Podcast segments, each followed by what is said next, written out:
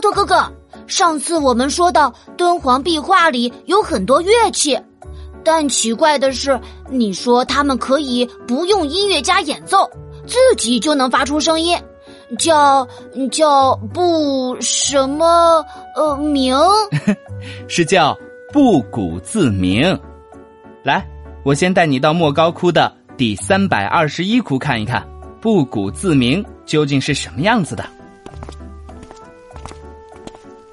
图图，你看，这幅壁画里的乐器都是什么样子的呀？诶，这些乐器身上都绑了飘带，好像飞天一样飞起来了。这就代表着不鼓自鸣了。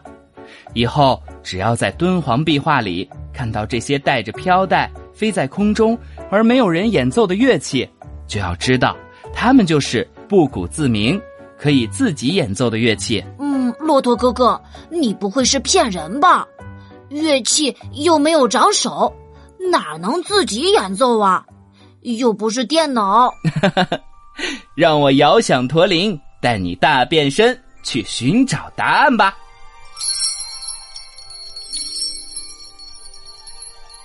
出发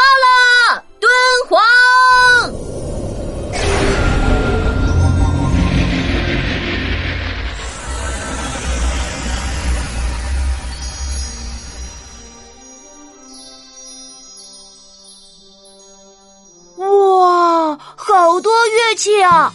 嘿嘿，我知道了，今天我是乐师图图。没错，作为敦煌的乐师，我可得先考考你了。这里这么多的乐器，你知道它们都叫什么名字吗？嗯嗯，这个圆圆的肯定是鼓。我先来试试，它到底能不能不鼓自鸣？啊啊啊啊！嗯，骆驼哥哥。什么声音也没有啊！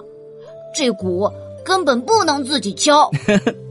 你说的没错，鼓当然不能自己演奏了。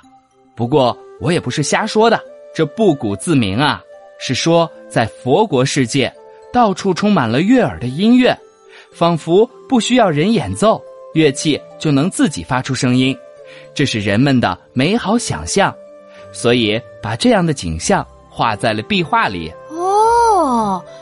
哦，这下我明白了。不过不鼓自鸣可不是单说鼓这一种乐器，你再看看，还认识哪些乐器呢？嗯，这儿有个大海螺，它也是乐器吗？这个呀叫做法螺，是佛祖讲经说法的时候使用的。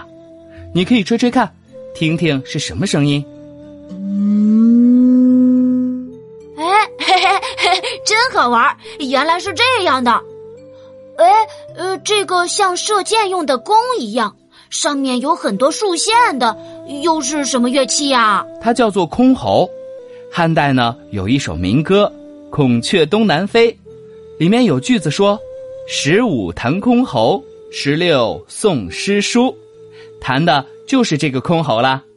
图图，你来试一试。好啊。